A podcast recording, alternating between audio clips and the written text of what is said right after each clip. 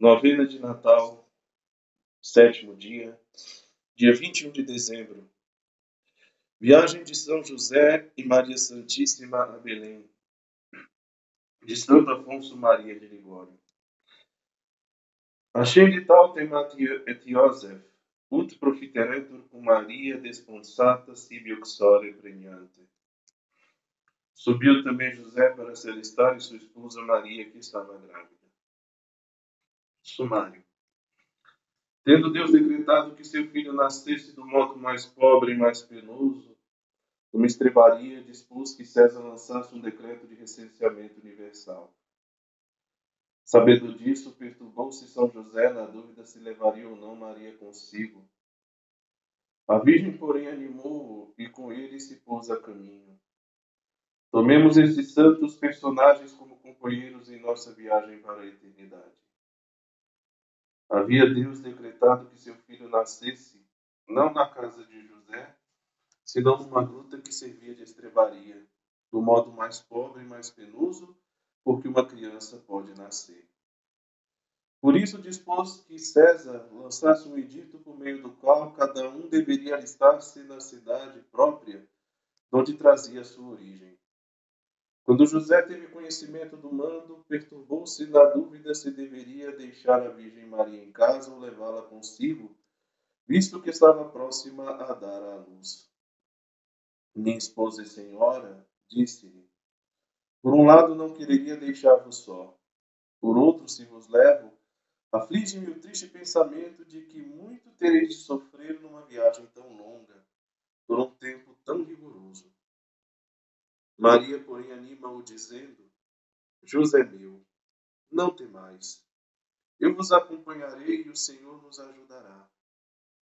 Por inspiração divina e pelo conhecimento da profecia de Miqueias, a Virgem sabia que o divino infante devia nascer em Belém. Toma, pois, as faixas e os pobres paninhos já preparados e parte com José. Achei de tal temet Yosef, ut profiteretur com Maria Subiu também José para se alistar com Maria.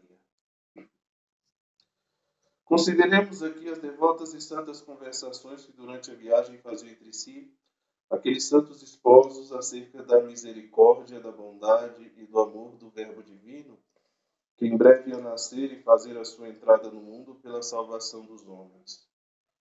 Consideremos os atos de louvor, de bênção, de agradecimento, de humildade e de amor que aqueles excelsos viajantes praticavam no caminho. De certo, sofreu muito a Santa Virgenzinha, próxima a dar à luz, tendo de fazer uma viagem tão longa, mas suportou tudo em paz e com amor. Ofereceu a Deus todas as suas penas, unindo-as com as penas de Jesus que trazia no seio. Ah, na viagem de nossa vida, Unamos-nos a Maria e José e acompanhemos-nos deles. E agora façamos com eles companhia ao Rei do Céu, que vai nascer numa gruta. Roguemos aos santos viajantes que, pelos merecimentos das penas que então padeceram, nos acompanhem na viagem que estamos fazendo para a eternidade. Meu caro Redentor, sei que nesta viagem vos acompanham legiões de anjos do céu, mas quem vos acompanha na terra? Ninguém senão José e Maria que vos traz consigo. Permiti, ó meu Deus, que eu também vos acompanhe. Tendo sido um miserável ingrato, mas agora reconheço a injúria que tenho feito. Vós baixastes do céu para fazer-vos meu companheiro na terra. Eu, ingrato, tantas vezes afastei-me de vós pelos meus pecados. Ó meu Senhor, quando penso que tão repetidas vezes me apartei de vós para satisfazer os meus detestáveis apetites, renunciando assim à nossa amizade, quisera morrer de dor. Mas vós viestes para me perdoar. Perdoai-me sem demora, visto que me pesa de toda a minha alma de vos ter abandonado e virado as costas tantas vezes. Proponho com a vossa graça, espero nunca mais vos deixar e nunca mais me apartar de vós, meu único amor. Minha alma enamorou-se de vós, ó meu amável Deus menino.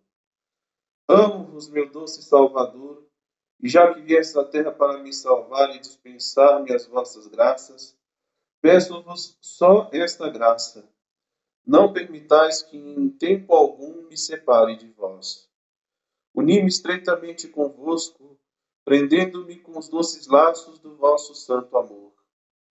Meu Redentor e meu Deus, quem terá ânimo para vos deixar e viver sem vós, privado da vossa santa graça?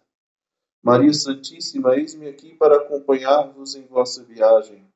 E vós, ó minha mãe, não deixeis de me proteger na minha viagem para a eternidade.